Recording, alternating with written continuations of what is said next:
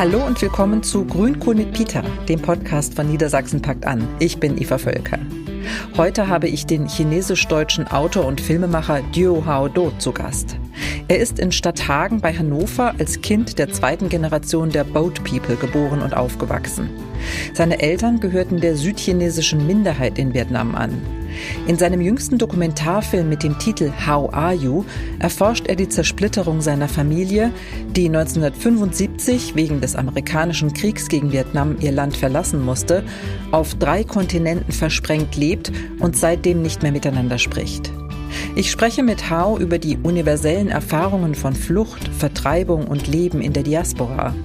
Hao erzählt, wie er nach einer behüteten Kindheit in Stadthagen auf die Idee gekommen ist, Filmwissenschaften und Regie in Babelsberg zu studieren, über sein Engagement für das Berlin Asia Film Network BAFNet, das sich für eine differenzierte Repräsentation deutsch-asiatischer Lebensrealitäten in Film und Fernsehen einsetzt und darüber, wie ihm das Laufen hilft, langwierige Marathonprojekte gut durchzustehen.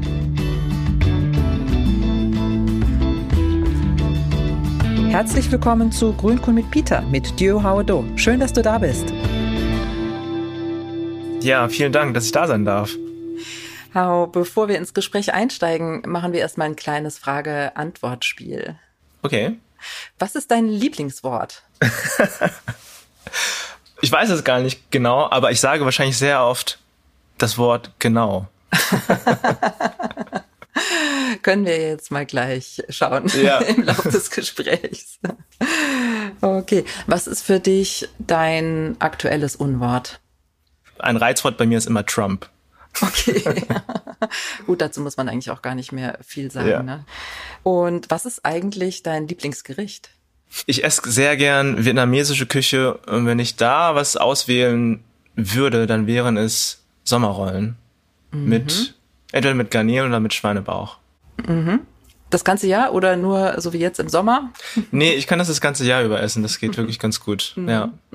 Auch immer, wenn ich nach Hause komme, dann macht meine Mutter sehr viele Sommerrollen. Machst du es auch selbst? Also kochst du auch selbst manchmal? Ich kann es auch selber, aber ich würde wirklich da ganz neidlos sagen und zugeben, dass meine Mutter das viel besser kann. okay. Du bist ja in Stadthagen bei Hannover aufgewachsen, als Kind der zweiten Generation der Boat People. Wie sind deine Eltern eigentlich nach Niedersachsen gekommen? Es ist eigentlich eine spannende Geschichte, weil erstmal muss man sagen, dass meine Eltern aus Vietnam geflüchtet sind. Mhm. Sie haben im Süden Vietnams gelebt als chinesische Minderheit. Das betone ich immer ganz gerne, weil es eben auch eine große chinesische Minderheit damals in Vietnam gab. Und zuerst ist meine Tante geflüchtet. Das war vier Jahre nach Ende des Krieges, also als das kommunistische Regime dann in den Süden gekommen ist. Und meine Tante ist mit dem Boot geflüchtet. Ähm, das war damals 1979 und sie wurde von der Kapanamur gerettet, dem deutschen Rettungsschiff ne, von Rupert Neudeck. Und dann kam sie nach Deutschland und konnte hier politisches Asyl beantragen. Und kurz darauf konnten sowohl meine Großeltern als auch meine Mutter nach Deutschland kommen. Die waren dann zuerst in Friedland tatsächlich. Mhm. Und sind dann kurze Zeit später nach Stadthagen, wo ich dann auch geboren wurde, 1986.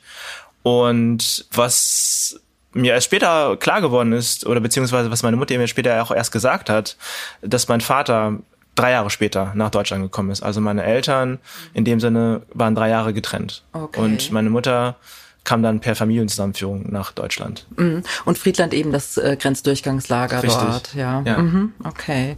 Und interessant auch, weil so im Allgemeinen ist ja immer von den vietnamesischen Boat People äh, die Rede und es gab eben auch eine relativ große chinesische Minderheit dann auch unter den Boat People. Ja, total. Also gerade die Chinesen, die im Süden beispielsweise das Bankwesen, auch den, den Handel betrieben haben äh, und auch viele Fabrikbesitzer, die waren auch nach dem Krieg quasi auch Zielscheibe der Kommunisten, weil mhm. sie eben auch als Kapitalisten galten, weil sie sehr viel im Einzelhandel waren mhm. und ähm, Kaufmänner, Kauf, Kauffrauen, Großhandel und dementsprechend sowohl geflüchtet als auch dann vorzeitig dann auch im, in Umerziehungslagern, in Gefängnissen wir haben gerade eben kurz über Friedland gesprochen, auch Stichwort Niedersachsen.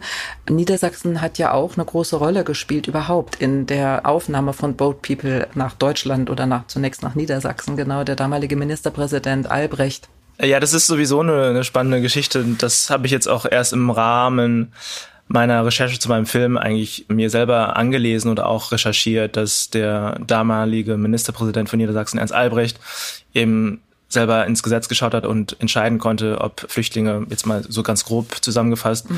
aufnehmen konnte. Und das ist letzten Endes der Grund, wieso meine Eltern und auch viele Familien auch erstmal nach Niedersachsen gekommen sind. Ne? Und mhm. schicksalhafterweise habe ich jetzt äh, über zwei Ecken Kontakt zu seiner Enkeltochter ähm, mhm. und ähm, ja auch zur Neudeck-Familie. Mhm. Und das ist sowieso ganz spannend, wie sich solche Dinge fügen, wenn man einmal anfängt, so ein bisschen in der Geschichte zu graben. Mhm. Zurück nach Stadthagen. Äh, du lebst jetzt in Berlin und schon seit vielen Jahren als Autor und Filmregisseur. Wie war es für dich jetzt so im Rückblick in der niedersächsischen Provinz aufgewachsen zu sein? Was hast du so für Erinnerungen? Wie hat dich das geprägt? Also ich habe total positive und schöne Erinnerungen an Niedersachsen und auch an meine Kindheit in, in Stadthagen. Als kleines Kind oder als Jugendlicher reflektiert man das ja noch gar nicht so sehr, äh, wie groß das ist. Man, man wächst ja erstmal so mit diesem Selbstverständnis auf, dass das jetzt erstmal so die Heimat ist oder dieser Ort, in dem ich aufgewachsen bin. Und ich würde definitiv sagen, ich bin ziemlich wohl behütet aufgewachsen. Auch in einer Stadt, die, wo ich mich total wohl gefühlt habe. Also ich habe wirklich viele Dinge gemacht, die eben jetzt auch viele meiner weißen MitschülerInnen gemacht haben. Ich war im Sportverein, ich war in total vielen Sportvereinen, ehrlich gesagt. Ich habe Tischtennis gespielt, ich habe Handball gespielt, ich habe Leichtathletik gemacht, ich habe natürlich Fußball gespielt bei Rot-Weiß Stadthagen. Ich bin erst mit 14, 15 zum ersten Mal aus Stadthagen raus. Da habe ich einen Austauschjahr in den USA gemacht. Und selbst da habe ich gemerkt, dass es ich weiß nicht, ob das jetzt an der Größe der Stadt liegt oder irgendwie auch an der, an der Kultur oder auch an der Geschichte Stadthagens, aber ich denke immer sehr gern eigentlich an Stadthagen zurück und bin da, wenn ich die Gelegenheit habe, auch total gerne. Mhm. Deine Mutter lebt noch dort? Meine Mutter lebt ah, noch ja. dort, ja. Mhm. Du hast dann ja an der Filmuniversität Babelsberg Regie studiert. Wie hat dein Studium dich geprägt? Ja, das ist ja sowieso spannend, wie ich da überhaupt gelandet bin. Ähm, ich habe früher als, als Jugendlicher angefangen, Videos zu drehen. Das ging eigentlich über das Skateboarden. Und dann in meinem Austauschjahr in den Vereinigten Staaten, da gab es so einen Filmclub, wo ich dann irgendwann die Kamera in die Hand gedrückt bekommen habe und dann für mich erstmal so verstanden habe, ach wow, wenn ich das jetzt selber mache und das dann im Computer schneide, dann entsteht ja ein Film. Mhm. Dann wechsle ich ja tatsächlich die Seite und kann wirklich meine eigenen Geschichten erzählen. Mhm. Und das war so mit 14, 15 und das war für mich wirklich so ein unfassbar bedeutsamer Moment rückblickend, mhm. dass ich dann gemerkt habe, da habe ich jetzt was gefunden, was mich total begeistert, wo ich auch nicht irgendwie Hunger kriege, wenn ich arbeite, dass ich dann die ganze Zeit mich damit beschäftigen konnte. Und da habe ich selber für mich so eine, so eine Fährte entdeckt, wo ich dachte, okay, vielleicht sollte ich das so ein bisschen konkreter weiterverfolgen. Mhm. Und das habe ich dann gemacht. Also ich kam jetzt nicht sofort darauf, oh, ich möchte jetzt, so wie es manchmal so in Hollywood-Geschichten, dass dann die, die Kinder von ihren Eltern irgendwie 8 Millimeter Kameras geschenkt bekommen. Das hat, traf bei mir nicht zu. Meine Eltern hatten gar nicht so viel Geld, um mir mhm. so eine Kamera zu kaufen. Jedenfalls äh, habe ich dann so einen offenen Kanal in Hannover gefunden und Stadthagen und Hannover liegen 40 Kilometer voneinander entfernt und mhm. dort konnte ich mir dann immer so eine Kamera ausleihen mhm. und die waren damals schwer. Also ich bin so einen mhm. richtig großen Koffer dann immer mit dem Zug nach Hause gefahren und habe das nach Hause geschleppt, aber habe damit dann meine ersten Filme und Videos gemacht, ähm, in erster Linie auch Skateboard-Videos und dann gab es hier und da so kleine Filmwettbewerbe und dann erst nach und nach würde ich jetzt zurückblicken sagen, habe ich gesagt, das ist vielleicht etwas, was ich beruflich auch machen kann mhm. und ich muss immer sagen, und ich schmunzel immer selber, ich war, bevor ich an die Filmhochschule gegangen bin, noch nie in einem Filmset.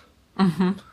Das ist ja oftmals so obligatorisch, dass man da so die Erfahrung mitbringt, wie das so abläuft, aber ich habe viel für mich alleine gefilmt und viel herumexperimentiert, sei es jetzt mit Skateboarden oder auch mit Tanz und ich habe mir dann schon gesagt, ja, irgendwie, ich lerne das dann schnell. Ich werde dann irgendwie dieses Filmset relativ schnell verstehen. Und ja, an der Filmhochschule war es dann was Besonderes, weil es natürlich Babelsberg und es ist ja auch gar nicht so einfach da reinzukommen, weil jedes Jahr nur acht Leute aufgenommen werden. Mhm. Und da fühlte ich mich ja selber auch so, wow, ich darf das jetzt irgendwie so denken, dass ich das professionell machen darf, ne? Mhm. dass ich, ich darf Regisseur werden und so. Du hast da, Entschuldigung, auch dann so eine Art Mappe abgegeben, also du hast auch Filme dann präsentieren müssen genau, oder genau, genau. einreichen genau. müssen. Ja, ja. Richtig, mhm. ja. Mhm. Ich habe dann einen Bewerbungsfilm mhm. selber gemacht mhm. Und dann war es natürlich eine besondere Erfahrung für mich, weil ich zu dem Zeitpunkt, weil ich ja auch nie Berührungspunkte mit der Filmwelt hatte, das zum ersten Mal gemacht habe und war natürlich auch dementsprechend einerseits total motiviert und auch andererseits mega nervös, wie das da auch abläuft. Das habe ich dann relativ schnell gemerkt und ich habe ja auch Regie studiert jetzt, sowohl Dokumentar- als auch Spielfilmregie. Dass es in Deutschland in der Filmausbildung sehr stark darum geht, eine künstlerische Persönlichkeit zu entwickeln und eine eigene Handschrift zu entwickeln. Und ich dann aber auch gemerkt habe, das war das allererste Mal, wo ich, also ich will sagen, tatsächlich so in Stadthagen, in meiner Schulzeit, wurde ich total gut gefördert. Und in der Filmhochschule war es für mich wirklich das erste Mal, dass ich festgestellt habe, dass die Leute, die sich dieses System Filmhochschule ausgedacht haben, nicht so wirklich damit geplant haben, dass so eine Person wie ich, und damit meine ich jetzt eine Person mit einer Fluchtgeschichte, ein Arbeiterkind, vielleicht auch mit einer migrantischen Erfahrung durch so ein System gehen. Mhm. Und dementsprechend habe ich gemerkt, irgendwas ist hier so ein bisschen anders. Und das konnte ich für mich am Anfang nicht so richtig ausdrücken.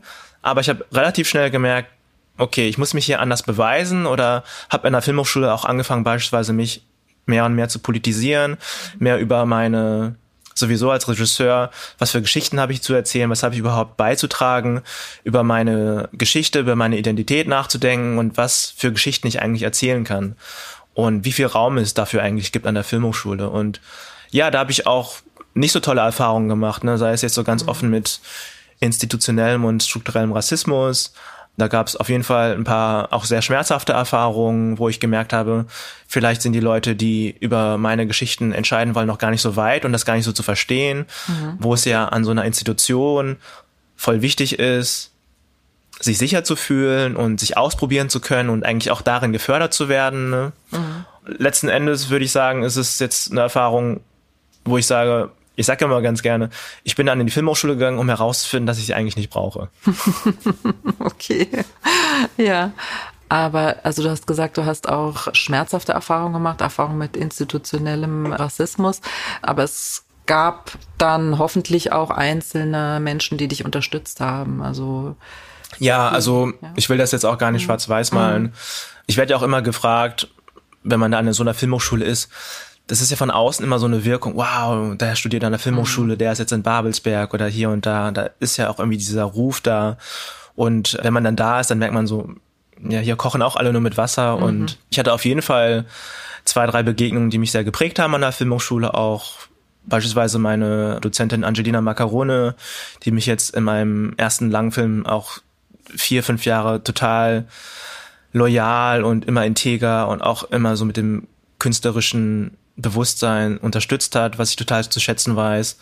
Und ja, da denke ich auch gerne zurück. Aber alles in allem ist es so eine gemischte Erfahrung, definitiv. Aber ich glaube, das sagen viele Filmstudierende. Mhm, okay. Ja.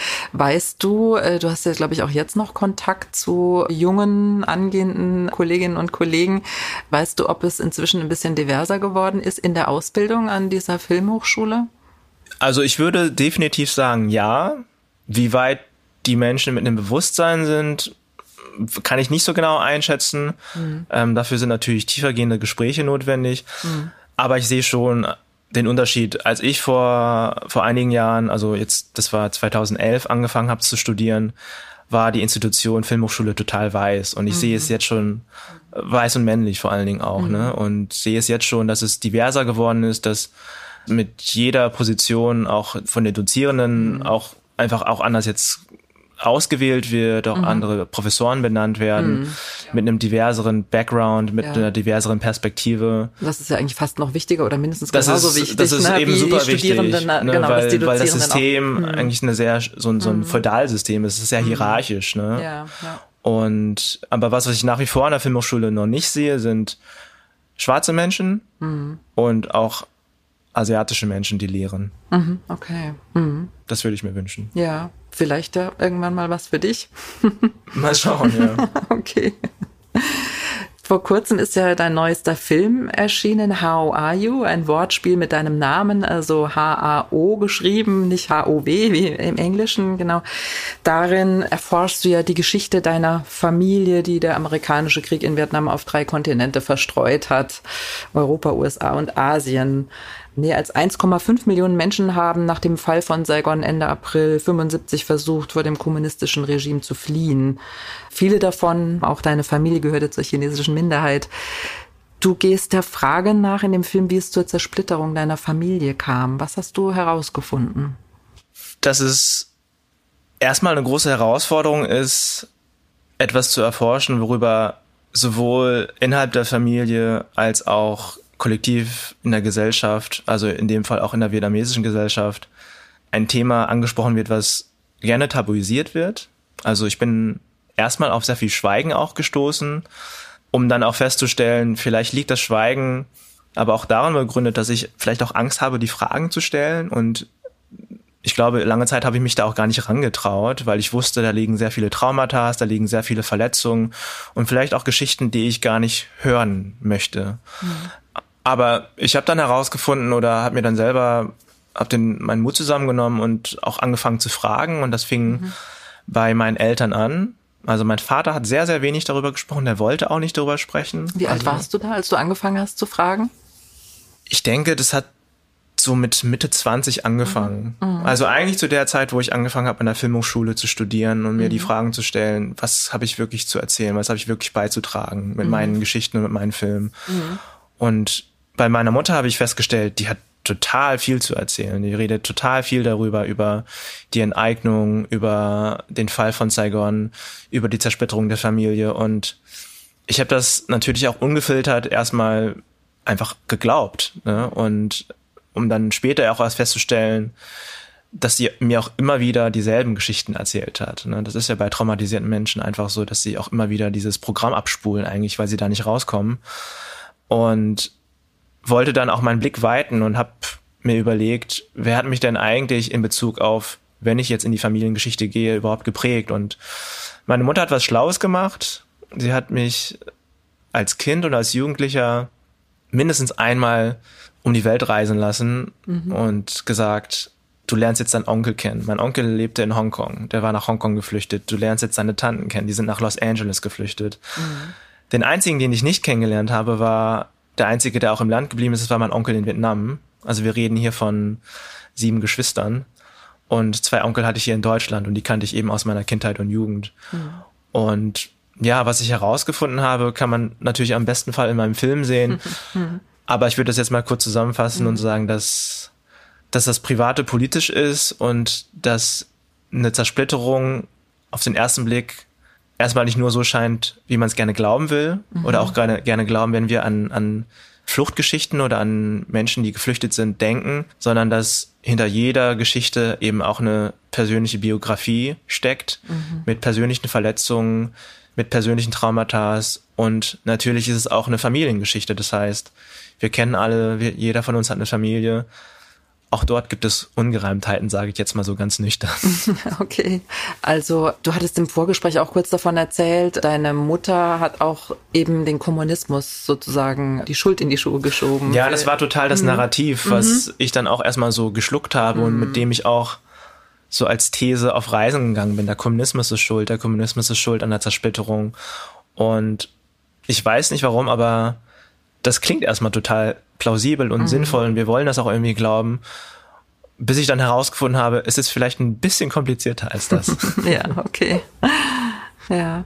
In deinem Film, also hast du ja deine Onkel und Tanten, deine Verwandten aufgesucht in den USA, eben in Hongkong und ähm, auch in Deutschland. Du warst da ja in einer Doppelrolle, also einerseits beratend und auch eben ja als als Regisseur und andererseits warst du ja oder bist du ja auch einfach Teil dieser Familie, bist emotional verstrickt, bist Cousin, Neffe, Sohn. Das stelle ich mir unglaublich schwer vor. Wie bist du damit umgegangen? Also es war auf jeden Fall eine Herausforderung, genau diese ganzen Rollen für mich selber abzustecken. Wann bin ich eigentlich wer? Also in erster Linie bin ich in diesem Film ja Filmemacher, bin ich Regisseur und was ich ja auch festgestellt habe, dass meine Familie mich ja in erster Linie als genau das, was du gerade beschrieben hattest, als Sohn, als Neffe, als Cousin gesehen haben. Und ich würde sagen, das ist, glaube ich, eine grundsätzliche Herausforderung bei persönlichen Filmen, wo es auch um eine persönliche Geschichte geht, diese Rollen auszuloten, zu navigieren, aber vor allen Dingen mir auch selber als, als Filmemacher den Raum zu nehmen, diese emotionale Reise zu gehen, ja, um genau diese Verortung für mich klar zu kriegen, weil ohne das wäre es gar nicht möglich gewesen, diesen Film zu erzählen auf diese Art und Weise. Und das habe ich auch nicht alleine gemacht. Ich hatte da auch viele tolle BeraterInnen, sei es jetzt vom ZDF Kleinen Fernsehspiel, den Burkhard Althoff, als auch meine Produzentin Andrea Ufer, aber auch meine Dramaturgin Eleni oder eben auch ganz viele Leute, was total spannend ist, wo ich gemerkt habe, wenn ich mich auf so eine Reise begebe, wie viele Menschen mich daran eigentlich unterstützen wollen. Und das war wirklich mhm. auch ein großes Geschenk. Ich habe vier, fünf Jahre an diesem Film gearbeitet. Das ist natürlich ein, ein Marathon einfach. Absolut. Aber auch gleichzeitig zu sehen, wie es sich lohnt, auf so eine Reise zu gehen. Ne? Ja, du hast vorhin das Thema Trauma angesprochen ähm, im Zusammenhang mit deiner Mutter. Du bist ja eben auch in dem Film der Frage nachgegangen, inwieweit Traumata durch Verfolgung und Gewalt, durch die Unterdrückung durch das kommunistische Regime, die Enteignung, die Machtübernahme, dann wieder Neuanfang in der Diaspora, wie die Menschen dadurch geprägt wurden und wie auch die Überlebenden selbst dadurch geprägt wurden, aber auch deren Kinder. Mhm. Was hast du dabei herausgefunden? Das Interessante in, in dem Fall meiner Familie war jetzt, dass sie das entgegen meiner Ausgangsthese, der Kommunismus ist schuld, gar nicht in erster Linie auf dieses System, auf dieses politische System und auf diese historischen Ereignisse zurückgeführt haben, sondern mhm. es ging vielmehr um innerfamiliäre Konflikte, die sich vorher als auch nach der Flucht, also in der Diaspora, dann auch weitergetragen haben und auch weitergeführt haben. Und dieser Dimension war ich mir beispielsweise überhaupt nicht bewusst. Aber wenn ich genauer darüber nachdenke, macht es ja total Sinn. Und ich will auch nochmal hinzufügen, also meine Familie gehörte in, in Vietnam zur Mittelschicht, mhm. aber ich würde auch definitiv sagen, das ist auch eine Frage von Bildung und Klasse, mhm. um überhaupt in der Lage zu sein, sich auf diese Art und Weise diesen Themen zu nähern, das mhm. auch in einem größeren Kontext zu reflektieren. Mhm. Das sind ja Menschen, die mein Vater ist bis zur Grundschule gegangen. Meine mhm. Mutter hat gerade das Gymnasium fertig gemacht. Mhm. Einige haben die Schule abgebrochen, also niemand hat studiert. Und dann sind sie in die jeweiligen Länder geflüchtet, in die Diaspora und haben sich natürlich in erster Linie erstmal Gedanken darüber gemacht, wie kann ich überleben? Mhm. Wie kann ich meine Kinder großziehen? Wie kann ich die Sicherheit garantieren? Wie können sie hier ein sicheres Leben aufbauen. Da gehen natürlich solche emotionalen Prozesse wie einen Heimatverlust, äh, eine Enteignung eines Hauses, sehr, sehr viele traumatische Erfahrungen, die haben dann auch erstmal gar keinen Platz. Mhm. Und das wird mir auch immer wieder bewusst, wenn ich mit, sei es jetzt mit vielen Leuten aus der asiatisch-deutschen Community spreche, deren Eltern genauso unterschiedliche, sei es jetzt eine Fluchterfahrung oder Migrationserfahrung, sind es jetzt die DDR-VertragsarbeiterInnen oder eben auch Bold People, dass es noch gar keine Sprache dafür gibt. Mhm. Ja, und da, das verkompliziert sich so ein bisschen, dass ich kann glücklicherweise, ich weiß nicht so genau warum, aber wahrscheinlich, weil meine Mutter sehr viel Wert darauf gelegt hat, halbwegs gut meine Muttersprache sprechen, mhm. was kantonesisch ist. Mhm. Aber es gibt ja auch immer wieder diese Sprachbarriere, ja. um überhaupt solche Fragen stellen zu können mhm. und sich auf dieser Ebene mit den Eltern, die selber nach diesen Worten noch suchen, mhm. unterhalten zu können. Und deshalb ist es extrem fragmentarisch. Ja, ne? also einerseits gibt es die Sprachbarrieren von einer Sprache zur anderen, aber dann wahrscheinlich auch in den Menschen drin, selbst überhaupt irgendwie für sich eine Sprache zu finden äh, ja, und auch ein Gegenüber, mit dem man überhaupt darüber reden kann, könnte ich mir vorstellen. Ne? Genau. Ja deine Sprache, kann man sagen, dass deine Sprache der Film ist, weil du ja auch sozusagen, du bist praktisch auch Teil davon ja und diese Reisen, die du gemacht hast auf deinen Recherchen in die Welt, äh, nach USA, nach Hongkong äh, und überall hin, waren ja auch ein Stück weit Reisen zu dir selbst. Mhm. Kann ich so, so halb bestätigen, mhm. weil in so einer Reise ja so auch sehr viel Projektion liegt. Ne? Also dass ich ja geglaubt hatte. Mhm. Ich möchte meine Familie irgendwie zusammenführen, ich möchte das irgendwie verstehen. Und ich glaubte, dass die Antworten da in 11.000 Kilometern Entfernung liegen. Ja, wenn man das ganz nüchtern betrachtet, das sind Menschen, mit denen ich irgendwie verwandt bin, aber nicht mehr als drei, vier Mal in meinem Leben getroffen habe. Und wenn wir uns getroffen haben, waren wir meistens irgendwie essen oder haben uns über Banalitäten unterhalten, aber nie mhm. über, wie war damals dein Leben, wie war dein Leben vor und nach der Flucht, wie war dein Leben nach der Enteignung. Also mhm. da, solche Fragen habe ich ja nie gestellt. Und ich finde, der Film zeigt das auch irgendwie auf und ist auch in dem Sinne fast eigentlich so eine Annäherung ne, an diese Frage eigentlich, was ist eigentlich davon ein Teil von mir und was auch nicht. Mhm. Ja. Und ja. das versuche ich auszuloten. Mhm. Der Film läuft jetzt aktuell auch. Wie ist das, wenn du Gespräche hast mit Menschen, die sich den Film angeschaut haben? Also man könnte ja irgendwie meinen, okay, das ist jetzt deine Familiengeschichte, vielleicht irgendwie so ein bisschen so ein nischiger Film. Mhm. Welche Erfahrung machst du, wenn du mit deinem Publikum sprichst? Wirklich erstmal grundsätzlich sehr positive Erfahrungen. Sei es jetzt, jetzt bei der Premiere, äh, beim Max-Ophüls-Preis in Saarbrücken, mhm da kamen auch zwei ältere Damen auf mich zu. Die eine hatte eben einen DDR-Fluchthintergrund, die auch gesagt hatte, also wo ich auch dachte, was hat die denn wahrscheinlich mit dieser Geschichte zu tun oder das ist ja wahrscheinlich viel zu nischig. Aber sie sagte auch, ja, ich kenne das auch aus meiner Familie. Und dann habe ich den Film kurz darauf in New York gezeigt und habe auch gemerkt, wow, die Menschen sind total berührt, weil es eine Familiengeschichte ist, weil wir alle dieses Gefühl kennen, wenn es in der Familie mal nicht so gut funktioniert und wir uns da nicht herausfinden können, weil es eben unsere Familie ist. Wir können da nicht einfach weglaufen. Äh, wir müssen uns diesen Fragen stellen. Ja, das sind auf jeden Fall so zwei Punkte, wo ich merke, dass es, dass dieser Film eine universelle Andockfläche hat. Das ist einmal die Frage von Familie und die Erfahrung von Flucht und auch von Migration oder auch vielleicht so übergeordnet nicht richtig dazu zu gehören.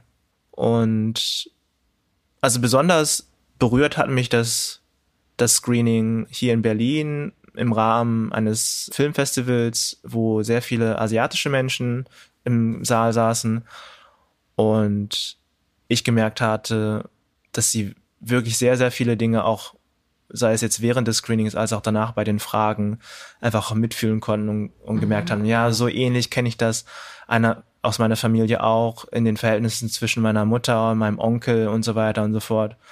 Und wenn ich irgendwo an ein Publikum denke, wobei ich das eigentlich so ein bisschen aufgehört habe, das zu behaupten, was mein Publikum ist, weil es gibt immer wieder Überraschungen von Menschen, die sagen, wow, das ist ein Film, der mich total berührt hat und seitdem bin ich da sehr, sehr vorsichtig. Ne? Mhm. Jetzt auch das Beispiel mit der, mit der älteren Dame, die die DDR-Fluchterfahrung hat. Aber dafür ist ein Film ja da, einfach solche Räume zu schaffen und im besten Fall vielleicht eine schlaue Frage zu stellen mhm. und die ZuschauerInnen darauf, auf sich selber zurück zu, ja, dass sie sich selber Fragen stellen. Mhm. Was hat mhm. das mit mir zu tun? Mhm. Ja, spannend. Du gibst ja in deinem Film auch eine neue Perspektive auf die Erinnerung an den amerikanischen Krieg gegen Vietnam.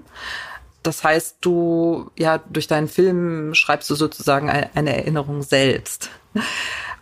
Das ist sehr schön formuliert. Danke. ja. Ein anderes Beispiel ähm, an Geschichtserinnerungen jetzt aus Deutschland sind ja die rassistisch motivierten Progrome von Rostock-Lichtenhagen, mhm. die sich ja letztes Jahr im August zum 30. Mal gejährt haben. Würdest du dir auch dafür ein anderes Narrativ oder eine andere Form der Erinnerung wünschen? Also, was ich mir natürlich wünsche, aber das ist nicht anklagend gemeint, sondern das ist eher so ein Appell an die eigene Verantwortung, dass natürlich auch Menschen aus meiner Generation, gerade aus einer asiatisch-diasporischen Perspektive, ihre Geschichten erzählen und ihre Geschichten auch in die Gesellschaft tragen. Und ich würde niemals zu meinem eigenen Film sagen, er ist nischig. Er wird ja eher nischig gemacht. Ne? Und mhm.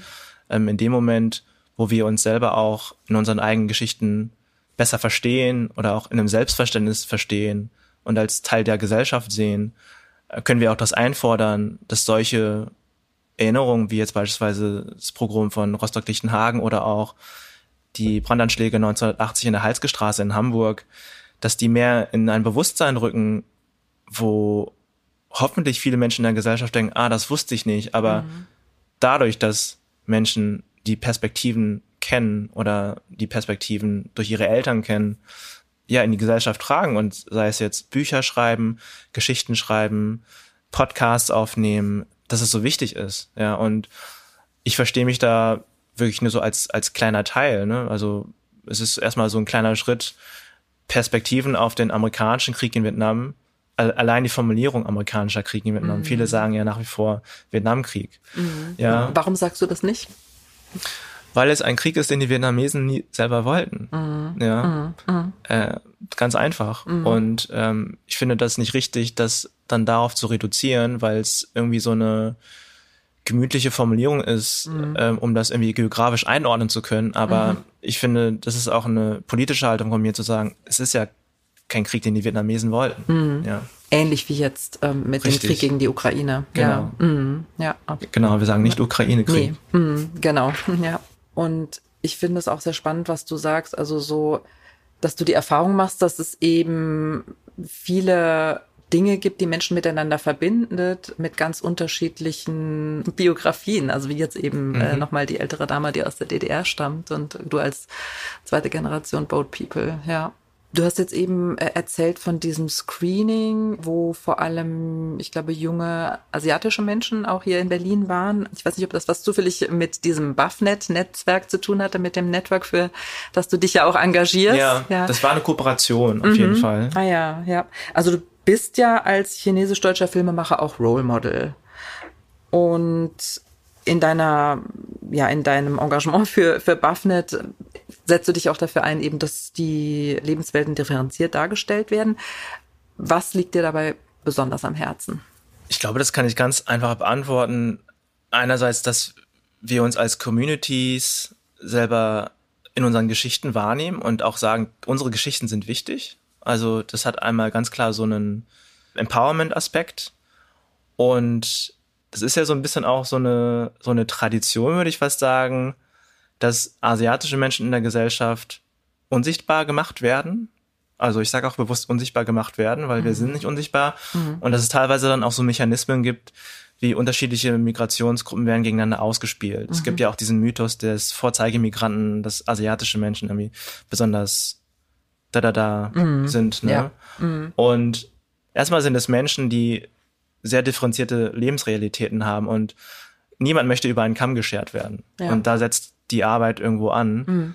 um genau dafür einzustehen. Und es gibt einfach eine Tradition auch in der deutschen Film- und Fernsehlandschaft, dass sei es jetzt die Form von Fetischisierung oder Exotisierung asiatischer Frauen mhm. vor der Kamera oder auch gesellschaftlich, als auch dieses Bild von asiatischen Männern. Also wir können uns ja selber fragen, wie viele asiatische Menschen kenne ich? Mhm.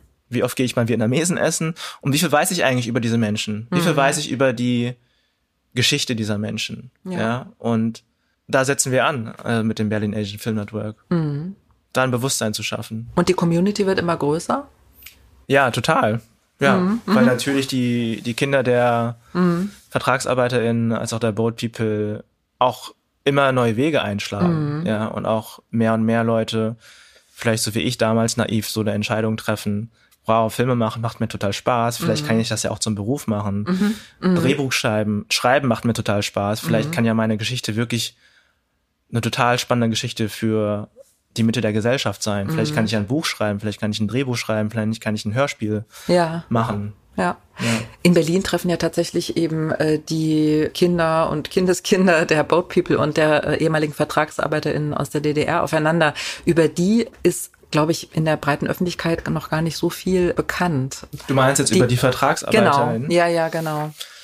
Der, der Krieg in Vietnam ist jetzt fast 50 Jahre vorbei. Wir reden jetzt von der zweiten Generation, vielleicht auch einer dritten Generation. Und VertragsarbeiterInnen kamen auch in den 70ern, 80ern 80ern nach, nach Deutschland. Mhm. Die hat die DDR damals geholt, um, also als billige Arbeitskräfte, sage ich Richtig, mal. ja, ja, als, mhm. als VertragsarbeiterInnen. Mhm. Ne? Ja. Und dass erst jetzt so ein Bewusstsein entsteht, was ist denn damals passiert mhm. und was für eine Relevanz hat das denn eigentlich auch spannend an diesem Zusammentreffen in Berlin der Nachkommen aus dem ehemaligen Norden Vietnams, aus dem kommunistischen und aus dem kapitalistischen Süden, äh, ist ja auch, dass da, ich sag jetzt mal so, äh, ja, Systeme aufeinander prallen. Ich weiß nicht, ob das noch irgendwie aktuell ist oder ob das äh, inzwischen sich schon verjährt hat. Wie ist da deine Erfahrung? Ja, ich finde das total spannend und auch wichtig, das zu reflektieren, weil da wirklich unterschiedliche Ideologien aufeinandertreffen und ich würde jetzt mal einfach behaupten, Ideologien sitzen sehr, sehr tief. Mhm. Und der wesentliche Unterschied ist beispielsweise, dass die Boat People ja nicht freiwillig kamen. Ja, die mhm. Vertragsarbeiter-Generation ja. kam freiwillig. Das heißt, mhm. allein schon, wie sie nach Deutschland kamen, wie die Migration stattgefunden hat, ist mhm. Total unterschiedlich zu betrachten. Deshalb macht es auch überhaupt keinen Sinn, das über einen Kamm zu scheren. Ja. Ähm, und gleichzeitig habe ich ja selber für mich gemerkt, dass ich durch die Erzählung meiner Mutter, auch mit der Kommunismus ist schuld, das hängt natürlich auch mit dem Kommunistentrauma zusammen, ideologisch total voreingenommen war, mhm. in dem Moment, wo ich Vietnamesen getroffen habe. Mhm. Ja, mhm. insbesondere Vietnamesen aus dem Norden. Und wir kennen äh, in Deutschland die Vorurteile zwischen West und Ost definitiv mhm. ja auch, dass wir auch verstehen, was das mit uns macht in unserem Weltbild, wie wir miteinander umgehen. Und da sage ich jetzt mit ein bisschen Abstand oder auch rückblickend, das musste ich auch erstmal entlernen. Mhm. Erstmal so zu verstehen, die Vorurteile, die mir so eingetrichtert wurden, wahrzunehmen mhm. und dann dementsprechend bewusst damit umzugehen und mhm. zu entlernen. Ja. Meine Partnerin ist jetzt beispielsweise Vietnamesin. Aha. Und ähm, ich würde sagen, das führt immer noch zu Zündstoff innerhalb der Familie. okay. ja. Du hast ja irgendwie beschrieben, was für ein Marathon auch eben der Film How Are You war, bis du den fertiggestellt hattest. Stichwort Marathon. Du läufst ja auch, also das habe ich auf deinem Instagram-Kanal, ist es unschwer ja. Äh, zu erkennen, genau. Ist das was, was dir Energie gibt, für so ein über lange Strecken, über so ein langes Projekt irgendwie durchzuhalten? es ist auf jeden Fall eine gute Übung. Und da kann man ja vielleicht mit ein bisschen mehr Kontrolle dahin trainieren. Ich laufe Marathon. Der Grund, wieso ich da eigentlich hingekommen bin, war von Anfang an war mir klar, ich brauche einen Ausgleich, weil das eine, eine harte Reise wird jetzt mhm. im Rahmen des Films. Und meine Dramaturgin hatte mir auch diesen sehr weisen Rat gegeben, versuchen Körper zu bleiben. Mhm. Ne? Also mhm. Und das habe ich einfach befolgt und ich habe gemerkt, dass das für mich auf jeden Fall ein eine Möglichkeit ist, natürlich fit und gesund zu bleiben, noch geistig auf der Höhe zu bleiben, ohne in so ungesunde Coping-Mechanismen zu fallen. Mhm. Also ich finde auch dieser ganzen Filmbranche und das nehmen wir jetzt ja auch medial wahr, hängt immer so ein so ein bestimmtes Image an. Sicherlich gibt es auch Filmemacher, in die ganz reguläre Arbeitszeiten haben und sich gesund ernähren und Sport treiben und äh, eben nicht so wie so ein Bild irgendwie cholerisch rauchend äh, mit einem Bier, ich übertreibe, jetzt irgendwo am Set stehen und rumbrüllen, mhm. sondern ich denke, das also dafür mag ich Film und Kino einfach viel zu sehr mhm. und vielleicht kriege ich ja noch mehr Leute zum Laufen. Ja, das klingt auf jeden Fall total gut. Ich wünsche dir einen langen Atem bei deinen Marathons, sowohl ähm, auf der Straße als auch am Set. Ja, danke schön. Vielen Dank, dass ich da sein. Danke dir, Hau.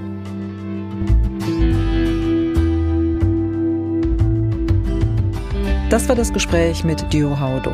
Kurz danach bekam er einen Anruf aus Los Angeles, wo sein Dokumentarfilm demnächst auf einem Festival gezeigt wird. Der Brandanschlag aus dem Jahr 1980 auf ein Flüchtlingsheim in der Halske Straße in Hamburg, den Hau erwähnt, bei dem zwei Vietnamesen, ein 42-jähriger Lehrer und ein 18-jähriger Schüler getötet wurden, gilt übrigens als einer der ersten rassistischen Mordanschläge in der Geschichte der Bundesrepublik.